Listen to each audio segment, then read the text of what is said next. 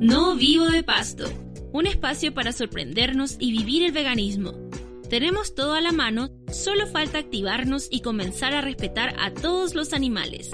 Aquí encontrarás datos, lugares, entrevistas, información y mucho más. Que todos y todas se enteren que ser vegano es posible. No vivo de pasto. Construyamos hoy el mundo que soñamos. Muy buenas tardes. Estamos en un nuevo capítulo de la radio No Vivo de Pasto. ¿Cómo estás, Marcia? Bien, bien. ¿Y tú cómo estás? Muy bien, aquí estamos. Aquí estamos esperando la primavera.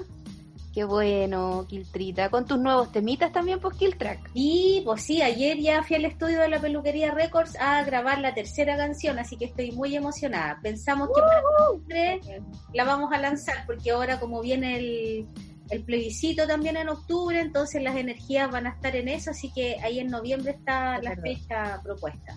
Ya, pero vamos a estar esperando con ansia ese temita. Sí, muchas gracias, Marcia. Oye, Marcia, hoy día tenemos invitada una agrupación, eh, le contamos a las auditoras y auditores que estamos muy contentas porque es una agrupación amiga con la que trabajamos constantemente también en Acción Vegana. Es Defensa Antiespecista. Vamos a conversar sobre su trabajo, un trabajo muy particular porque se han dedicado a difundir y promover la literatura vegana antiespecista. Así que bienvenida, Andrea de Defensa Antiespecista. ¿Cómo estás? Hola, bien, gracias. ¿Y ustedes? Bien también, Andrea. Qué bueno tenerte por acá. Gracias, gracias por la invitación. Eh, nuestra primera vez en esta radio tan importante. Oye, Andrea, eh, cuéntanos un poquito quiénes están trabajando actualmente en, en defensa antiespecista.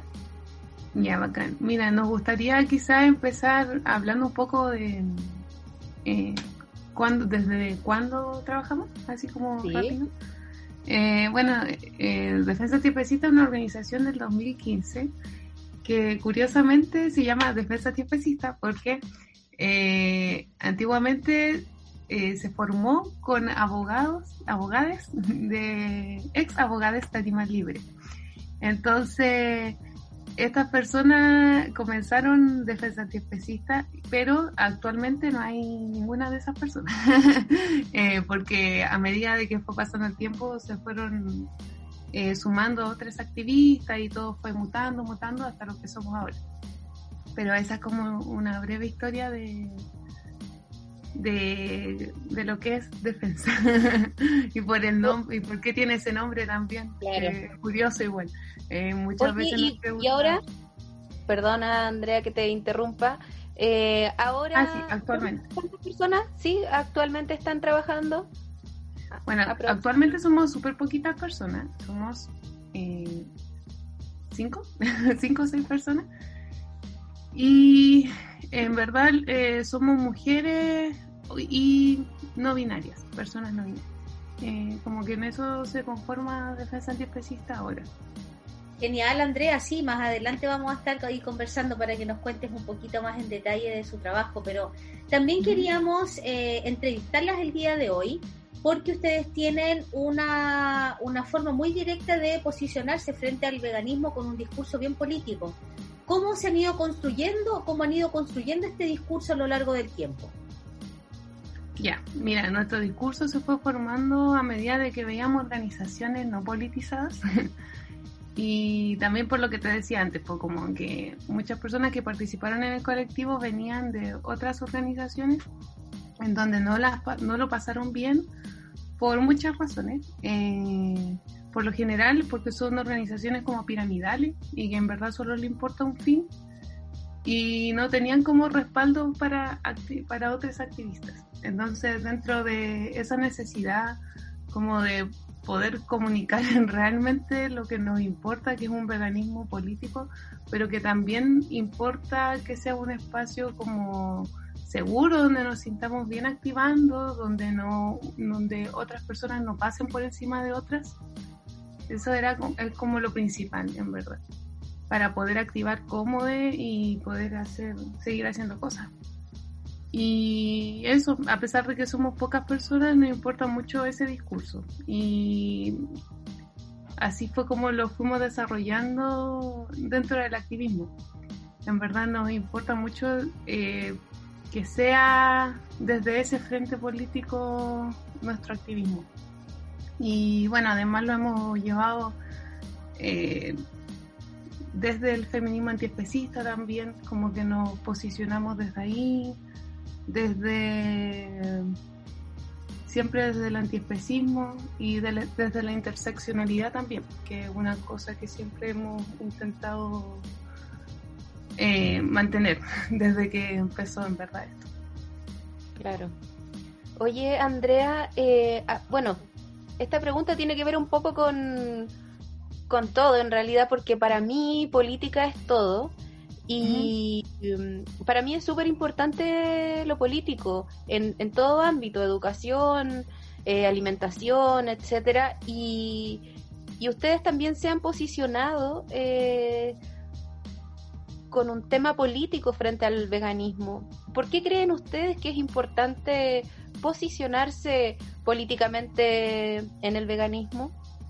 Bueno, como tú bien lo dijiste, al final todo es político.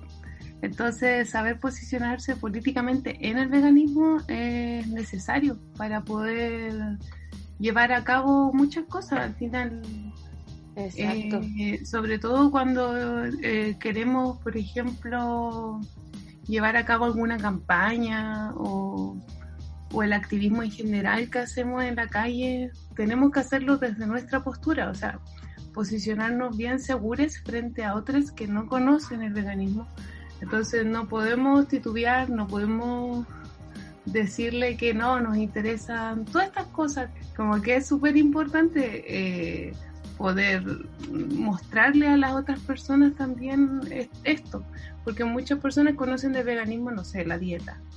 O, o, con suerte, porque lo ven como una dieta cuando no es una dieta, o sea, partiendo por ahí también, que es súper importante, que la, de hecho hace poco nos entrevistaron y nos preguntaron ¿qué opinan de una dieta vegana? y me pareció terrible, o sea, nos pareció muy terrible que nos pregunten una dieta, porque no es una dieta, es un posicionamiento ético. Entonces, cuando queremos llegar a otros, eh, tenemos que decirles que el veganismo es un posicionamiento ético, no solamente una comida, no solamente, no sé, las cosas que rechazamos, eh, también es lo que pensamos, es lo que leemos, lo que podemos eh, decirle a los demás, eh, nuestra forma de expresarnos. También es importante, por ejemplo, desde nuestra interseccionalidad y también desde nuestro no binarismo como personas que participamos en DAE. nos importa mucho el lenguaje en el que nos comunicamos, entonces, claro, todas esas cosas son súper importantes para nosotros a la hora de activar y por eso tiene que ser así, tiene que para nosotros es muy importante que sea político el veganismo y, mostrarlo así a, las demás personas también. Oye, qué interesante lo que planteas, Andrea, porque es algo que siempre le damos muchas vueltas de cómo ha ido creciendo el movimiento, cómo se ha ido construyendo. Obviamente, eh, el, tema del veganismo lleva muchísimos años en el mundo, pero en Chile desde hace 10 años eh, que se empezó a hablar de veganismo, antes solo se hablaba de vegetarianismo y también asociado a un tema de, salud solamente, ¿cierto? La gente que era vegetariana era por un tema de salud, o gente que había tenido la posibilidad de viajar al extranjero, donde había conocido más esta, este estilo de vida, porque antes, claro, el vegetarianismo es como un estilo de vida, no una, un, acto político como es lo es el veganismo. Pero es increíble las distintas formas en que podemos abordarlo, porque en los últimos años han aparecido eh, deportistas veganos, eh, la dieta basada en planta en un momento también, por llegar más fácil a la gente, se hablaba de la dieta vegana, pero hoy día sabemos que hay que hacer la distinción de dieta basada en planta, ¿cierto? Eh, para separarlo, claro, del, del argumento ético.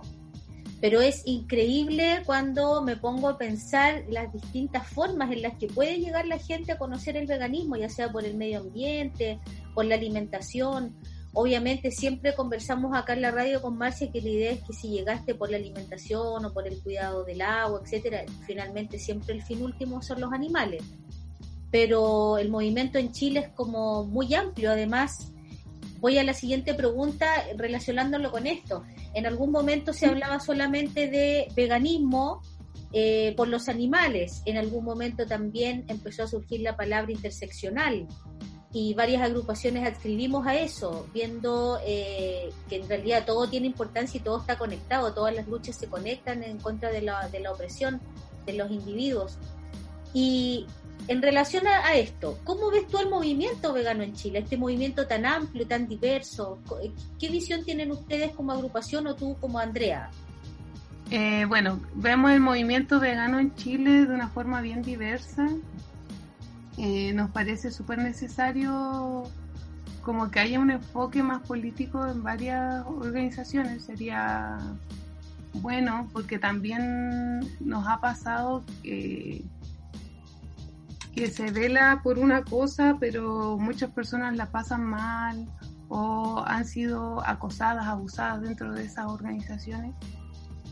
Em, por otro lado, hay muchas campañas que son como bienestaristas y no es por menospreciarlas ni mucho menos, pero sí sentimos que no, no llegan a puerto, como que no, no ayudan a que la gente realmente entienda, en verdad, como un lunes sin carne. No, no son tan importantes como, no sé, poder llevar a cabo algo mucho más mucho más importante como realmente concientizar a la gente para que no coma carne o, otro tipo de, de campañas, por, ejemplo, liberar a un animal y sacarlo de un zoológico. Eh, hay campañas que sí realmente tienen más sentido, pero eso. Eh, por otro lado, sentimos que, que hay mucha diversidad, como les decía, y nos parece bien bueno, también hay harto movimiento como en eh, que antes no se veía, por ejemplo en colegios, universidades.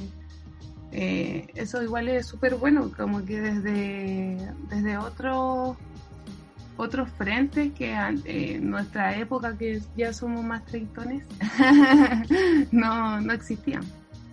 Así que por ese lado es súper bueno, como que siento que la gente más chica tiene, tiene nuevas herramientas la, gente más chica para poder eh, poder unirse a estos nuevos grupos. Eh, no sé, es bacán eso.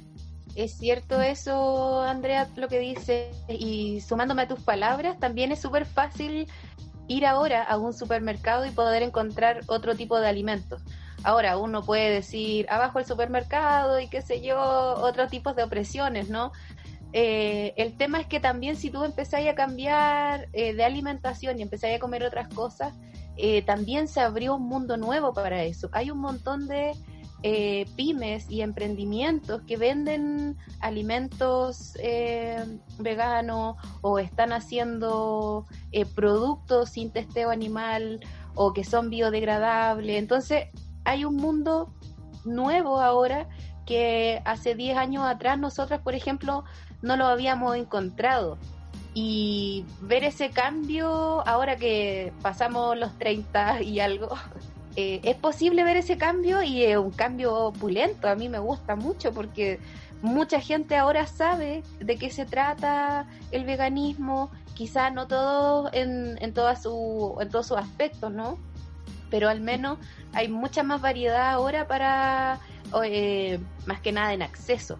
La gente tiene más acceso tanto en redes sociales como alimentos nuevos, hay tempe, hay mucho más tofu ahora. Entonces eso para mí por lo menos, yo sé que en la alimentación, eh, bueno, aparte que yo estudié nutrición y todo eso, en la alimentación es un tema primordial porque, eh, como tú bien decías, eh, debemos politizarnos precisamente para eso, porque a medida que nos politizamos y a medida que también vemos este movimiento vegano aumentando, nosotros como movimientos también, o nosotras, podemos forjar nuevas eh, políticas alimentarias, por ejemplo, cambiar las guías nutricionales que existen en Chile, cambiar las mallas curriculares y hacer un montón de cosas.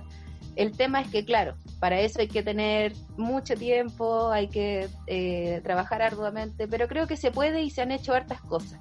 Por lo menos ya se han visto yo he visto más profesionales tratando de actualizar sus conocimientos, también muchos cursos para actualizar a nutricionistas, así que eso es, genial por un lado.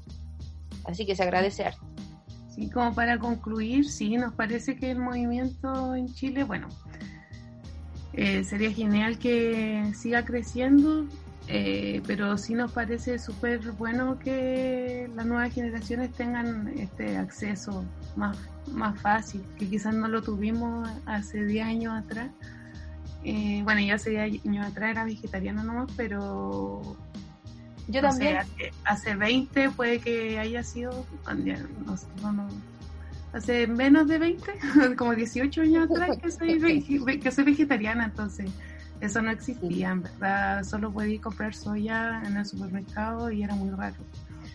Entonces, sí, eso sí se agradece, eh, pero claro, siempre es súper importante eh, tener toda la información necesaria para saber a dónde ir, porque, ah, bueno, eso quería como concluir con esto, que que a pesar de que hay, hay mucho movimiento, es súper importante como persona vegana saber hacia dónde nos vamos a dirigir, como qué camino vamos a tomar, qué camino político nos interesa en el veganismo, porque es muy amplio. Entonces, eso, y como seguir siempre cuestionándonos nuestros nuestros hábitos, porque al final ser vegano, ser vegan es una cosa, pero ser consecuente y, poder aprender de, esto y, de todo lo que conlleva ser activista eh, es mucho más amplio que solo ser vegan o solo decidir dejar de comer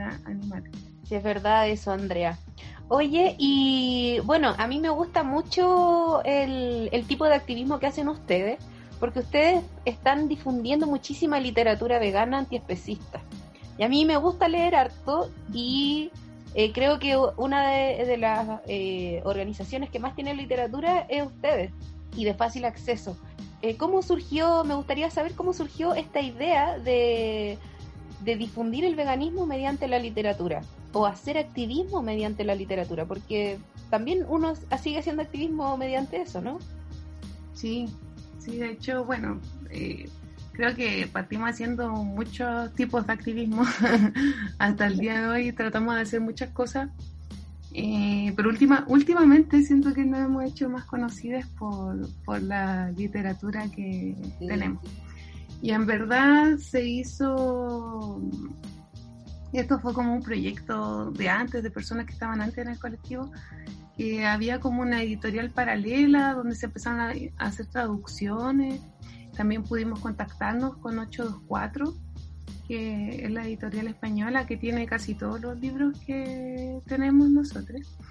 Y algunas traducciones sí son nuestras y también hemos, hemos estado haciendo conexiones con otras personas. Pero eh, así partió, en verdad fue como una necesidad de, apoyar lo que estábamos haciendo, de apoyar de nuestro activismo de calle o cuando íbamos a las marchas, a veces poníamos un pañito al final de la marcha para que la gente tuviera acceso a los fanzines que en ese tiempo teníamos, que casi no teníamos libros, teníamos solamente los librillos que tenemos ahora.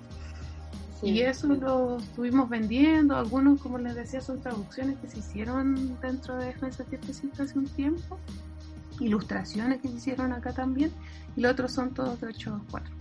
Oye Andrea, ¿y cuáles son los títulos que más eh, busca la gente o los más vendidos? Ustedes van a hartas ferias.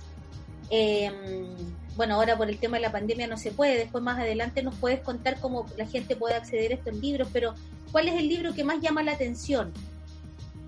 Bueno, eh, hay un libro en particular que nos costó mucho conseguir porque se pagó un contrato para eso, que es La política sexual de la Cándida de Carol Adams. Es como el más famoso, el que más la gente más pide, el que más le interesa, porque es un libro bien eh, completo, interesante, como para, para nosotras eh, fue como una Biblia al principio, era como wow, porque tiene como 500 hojas pues un libro bien interesante eh, que a la gente obviamente le gusta, donde Carol Adams hace la conexión entre feminismo y veganismo. Eh, entonces sí, ese yo creo que es el más vendido como de los libros grandes. Del pack de librillos también el feminismo vegano es el más vendido, que ese es un ensayo de Carol Adams. También se menciona lo del referente ausente principalmente. Y eso, esos son los librillos que, o sea, el pack de librillos también, que se nos ocurrió hacer un pack porque queríamos, porque en el fondo nuestro, nuestra motivación principal es que la gente lea. A ver, eh, también esto lo pueden unir con la respuesta anterior, que olvidé mencionar, pero la gente piensa que somos un negocio a veces, y no, no somos un negocio, somos personas activistas que eh, decidieron promover la lectura y entonces eh, como empezamos a crecer al principio los primeros libros grandes que sacamos los sacamos poniendo plata nosotros y después nos devolvimos y con esas ganancias compramos nuevos libros y así, así ese es nuestro es lo que estamos haciendo en el fondo, como por lo que vendemos sacamos más. Y lo, lo más importante en verdad es que no nos falten libros para ofrecerle a las personas. Y por eso eh, cada año estamos sacando dos, dos a tres títulos nuevos. Y eso ha sido un gran crecimiento, por lo menos desde el 2017 que estamos en eso, y ha funcionado súper bien. Ahora ya tenemos un gran catálogo. y bueno, ahora volviendo a la, a la otra pregunta, eh, tenemos un pack de librillos que lo inventamos porque queríamos hacerlo accesible, porque a veces había unos librillos que se vendían menos que otros, como el de los zoológicos. Eh, no se vendía tanto, por ejemplo, el librillo que es el veganismo y el librillo feminismo vegano eran los que más se venden. Entonces decidimos como juntarlos todos y que así la gente los pudiera leer los cinco sin tener que pagar tanto más. Entonces se nos ocurrió este precio de las cuatro lucas, que en el fondo es mucho más económico que si se compran uno a uno, porque hay unos que valen 1500, otros que valen lucas, y 5 por 4 era genial. Entonces se nos ocurrió esta promo para una feria y la verdad es que funcionó súper bien y dijimos ya, que quede para siempre. Y ahora, bueno, claro, con la pandemia hemos estado haciendo despacho a todo Chile y nos piden mucho el pack. El pack y el libro de Carol son los más vendidos. En tercer lugar está el veganismo de la teoría de la acción, que también es un libro eh, bien bueno y bien básico para la gente que quiere empezar a, saber de veganismo, de antiespecismo, de muchos términos. Y es bueno porque toca todos los temas uno a uno. Tiene desde, no sé, que te explica, por ejemplo, de la tauromaquia, de la caza y la pesca, desde hasta el vivir con animales todos esos argumentos que a veces eh, uno los piensa, pero no los tiene como eh, tan a la mano o eh, están ahí en ese libro. y también después viene otra parte que es la, la, acción, porque tiene la parte teórica y la parte de la acción, que es donde te cuentan lo, todas las cosas que se han hecho internacionalmente de activismo, como liberaciones, sabotaje de la casa, etcétera. Oye, Andrea, y bueno, eh, ¿qué título nos recomendarías para esta convocación de hoy?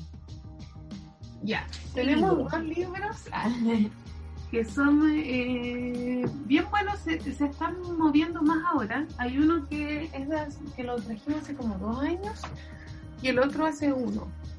Que uno es Los animales son parte de la clase de trabajadora de Jason Ivan que es un libro que eh, habla un poco de la historia del uso de animales en el trabajo. Entonces es bien fuerte porque muchas personas ni siquiera se dan cuenta que los animales también son esclavos de otros. Eh, esclavos de los humanos. Entonces es un libro bien bueno, bien completo, y de hecho puedo leer aquí un, extracto que me gusta mucho. Dice, cuando nos quejamos de que cargamos como mulas, trabajamos como animales o tiramos del carro como caballos, estamos reconociendo la existencia de una relación de clase, que nos guste o no, va más allá de la especie. Observando la indiscutible naturaleza explotadora del trabajo, tenemos que admitir que el papel de los demás animales en la industrialización y el desarrollo del capitalismo ha sido un papel activo. No solo sus cuerpos vivos o muertos se han utilizado como productos, valor de cambio y acumulación. También su tiempo y su fuerza han servido para producir mercancías, transportarlas, construir máquinas o hacerlas funcionar. Del mismo modo, aunque se suele ocultar, han participado activamente en la resistencia contra toda su opresión. Entonces también habla de la resistencia que hacen los animales para no trabajar, eh, como escape, que, que muerden las rejas, y no sé, que destruyen lo que estaban, no sé, cosas del trabajo, del, muchas, muchas cosas terribles en verdad. y eso, es un libro bien bueno que nos ha gustado bastante y el otro que es bonito mencionar, que es el Hacia Mundo Más Animales, que es un libro más filosófico y que encierra un poco, es mucho más interseccional su lectura también entonces nos parece un libro muy importante. También habla mucho de pensamiento binario. Entonces es un libro muy recomendado también. Genial, Andrea. Oye, eh, qué bonito que hiciste una lectura. No habíamos tenido ese espacio aquí en la radio, ¿cierto, Marcia? Estuvo súper bonito. sí, bacán. Oye, Andreita, para ir terminando esta entrevista, eh, nos gustaría que le contaras a la gente eh, cuál es la forma en que las pueden encontrar. Es a través de Instagram, de Facebook, eh, puedes mencionar el Instagram. Estábamos revisando también que hay unas historias destacadas para que lo puedas describir, por favor, cómo la gente puede llegar a ustedes. Bueno, lo que más estamos usando es el Instagram de Defensa Antiespecista, todo junto. Eh, claro, ahí pueden ver al tiro nuestras historias destacadas, tenemos hartas cositas que de hecho tenemos que trabajar un poco más en las historias destacadas, pero tenemos lo más importante, el catálogo, por si quieren revisarlo. También ahora por pandemia se nos ocurrió hacer revisiones de libros, porque como no podemos salir a la calle, activar ni ir a ferias, esas cosas, entonces eh, nos dimos cuenta que en verdad no había dónde ver los libros que no fuese el WordPress, porque también tenemos un WordPress con el catálogo y ahí la gente podía ver las descripciones, pero no en el Instagram. Entonces se nos ocurrió hacer como unas revisiones, que le pusimos reviews y que también están como historias destacadas. Y ahí pueden ver, eh, todavía no, no logramos terminar todos los libros, pero vamos uno a uno. Eh, yo soy como la audiovisual del grupo, entonces les saco fotos, ahí entre medio aparece mi gata, mis peluches. Todo lo que puedo, tengo a mano, lo utilizo para que los libros se vean bonitos y, darle como un toque diferente igual a la página. Eh, por otro lado tenemos el Facebook, que ya está casi muerto, en verdad lo tenemos conectado con el Instagram, pero la gente que utiliza Facebook igual nos pueden contactar, o sea, nos pueden eh, contactar por ahí. Eh, tenemos Twitter, que también lo tenemos conectado con el Instagram, pero pero sí, Instagram es lo que más usamos. También tenemos un mail, en, en caso de que nos quieran enviar cosas más serias, eh, defensaantiespecista.gmail.com Así que eso, esas son nuestras redes. Eh, bueno, eh, por esto de la pandemia estamos haciendo despacho a todo Chile por Starken. En, acá en Santiago tenemos bici repartos con eh, unos chiques extras que nos contactaron que se llama Gato de Techo y nos hace toda la todos los repartos por Santiago y también eh, como nosotras estamos divididas en, distintas partes de Santiago, también nos dividimos los libros. Por ejemplo, eh, yo que pertenezco al territorio de la Florida, estoy haciendo repartos por Vicuña Maquena o por Avenida La Florida. Eh, y también tenemos retiro en nuestras casas en Santiago, Las Condes y acá. Y eso, eh, tratamos de, hacer envíos, por ejemplo, a Puente se nos ocurrió que salía re barato por, eh, por taxi, por bit, entonces sale más económico eso que una persona en bicicleta se pegue el pique de Santiago a Puente. Entonces, estamos tratando de tener opciones para todos, para que nada sea tan caro, porque en el fondo lo que más queremos es que la gente tenga acceso a la lectura.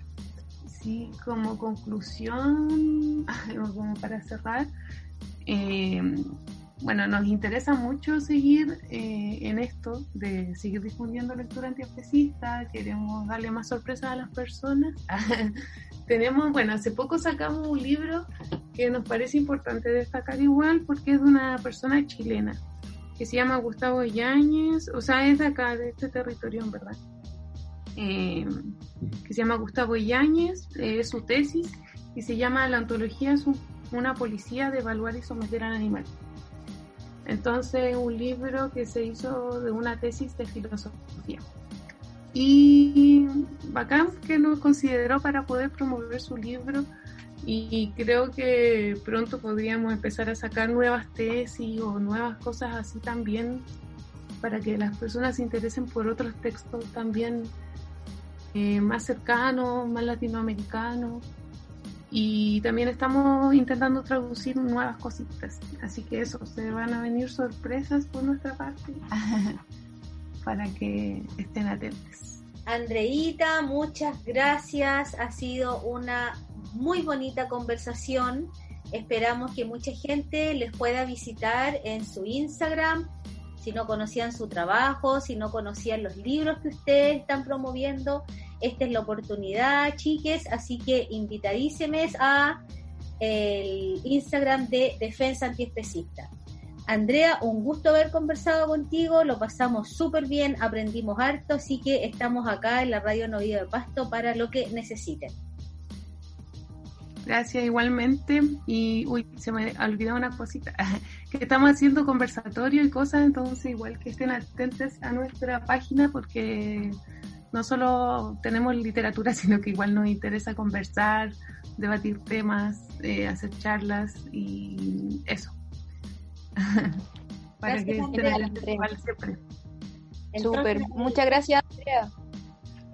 Ya, Entonces, A revisar las redes sociales de Defensa Antiespecista. Muchas gracias Andrea, cariños. Ya, Cuídate. Un abrazo. Abrazo.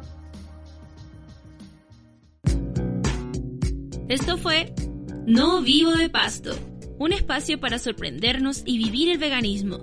Tenemos todo a la mano, solo falta activarnos y comenzar a respetar a todos los animales. Aquí encontrarás datos, lugares, entrevistas, información y mucho más. No Vivo de Pasto. Síguenos en nuestras redes sociales, Instagram, Twitter y Facebook No Vivo de Pasto